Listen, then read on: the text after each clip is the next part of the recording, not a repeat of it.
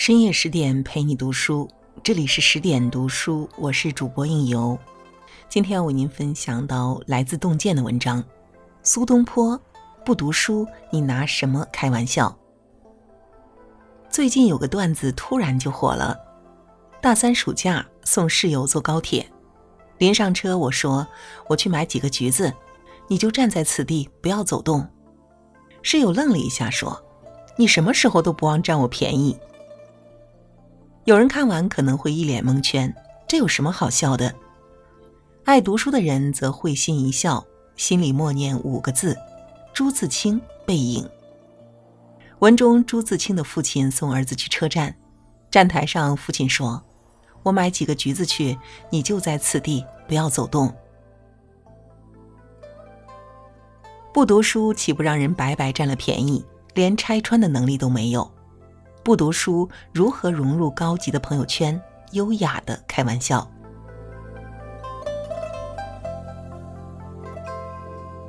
不读书，你拿什么开玩笑？《诗经》云：“善戏谑兮，不为嬉兮。”苏东坡不仅是千年大文豪，还是古代的段子手。他的玩笑不是市井之徒的恶作剧，亦非玷污人格的占便宜，而是尽显文人的幽默和智慧。腹有诗书气自华，腹有诗书段子来。相传苏东坡有个妹妹聪明绝顶，人称苏小妹。一日，苏东坡邀请黄庭坚做客，并亲自出门迎接。苏小妹随口说道：“阿兄门外邀双月，双月合为一个朋字。”苏东坡当即对了一句：“小妹窗前捉半风。”风的繁体字与风很像，半风即狮，意思是说小妹在窗前捉狮子，把苏小妹气得扭头就走。苏东坡曾和好友刘班提及当年读书时，每天吃三顿白饭，一撮盐，一碟生萝卜，一碗米饭，味道好极了。刘班听后大笑。几天后，刘班请苏东坡去吃小饭。东坡欣然前往，去了才发现桌上只有盐、萝卜、米饭，才明白自己被戏弄了，只好苦笑着吃光了。过了几天，苏东坡邀请刘班吃脆饭，刘班明知苏东坡要报复，但又好奇，还是去了。到了饭时，刘班肚子饿得咕咕叫，可桌上什么也没有。催了几次，苏东坡才慢吞吞地说。盐也毛，萝卜也毛，饭也毛，这就是脆饭啊！现代人说话虽然简单直接，有时也挺有意思，却总觉得少了点什么。而古人寥寥几个字，意境自来。现代人说有钱任性，古人说家有千金，行之由心。现代人说我带着你，你带着钱，古人说我执子手。子妾资福。现代人说画个圈圈诅咒你，古代人说画地成圆祝尔长眠。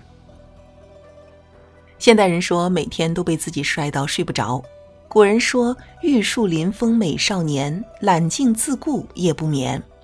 现代人说我读书少，你不要骗我，古人会说君莫欺我不识字，人间安得有此事。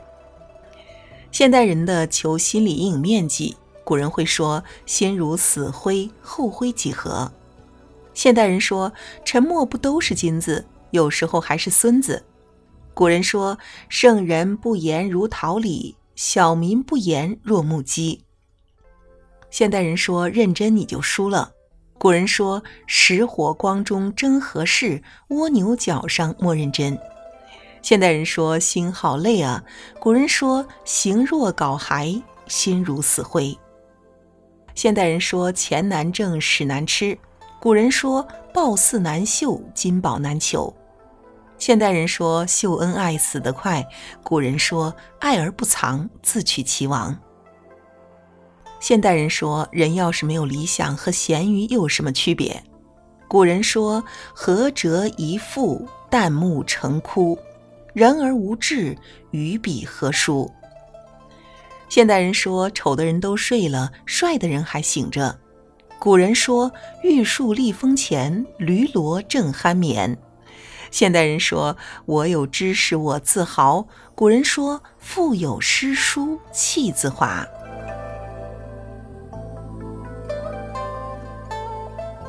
很多古代人都有刻苦读书的经历。范仲淹在南郡求学，苦读五年，每日靠稀粥糊口，没有脱衣服睡过一个安稳觉。苏东坡读经典总是边抄边背，直到烂熟于心，无一字差失。汉代大儒董仲舒一生埋头苦读，三载不窥园，十年磨一剑。读书对古人而言是改变命运、飞黄腾达的必经之路。但有很多文人，他们读书并不是完全为了锦绣前程，而是为了修身立德、陶冶情操、开拓眼界。三国人向朗年逾八旬，仍孜孜不倦，潜心典籍；韩愈终生手不释卷，为官后仍热衷读书，但凡能借到的书都认真研读。阅读是摆脱平庸的过程。当你的才华撑不起你的梦想时，唯有读书。读书的人因知识的无限，更感到自己的渺小，才会对这个世界充满敬畏，因敬畏而变得可爱。让读书成为我们的一种生活方式，让生命在阅读中厚重，让灵魂在书香中丰盈。好了，今晚的文章就为您分享到这里。在文章的末尾呢，告诉大家一个好消息：为了让大家看到、听到更多优质的好文，我们推出了全新的十点读书 App，功能是非常的强大，十天陪你免费听本书。人物传记给你成长的经验，解忧书房帮你疏导生活中的烦恼，你想要的我们都有。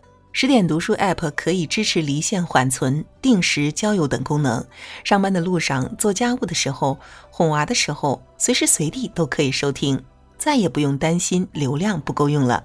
在这里呢，你们还可以分享自己的感悟，与志同道合的人互加好友，互相交流彼此的读书心得。快去手机里的应用商店。搜索下载十点读书 App，让我们一起在阅读里遇见更好的自己。我是应由，让我们在下个夜晚不听不散喽。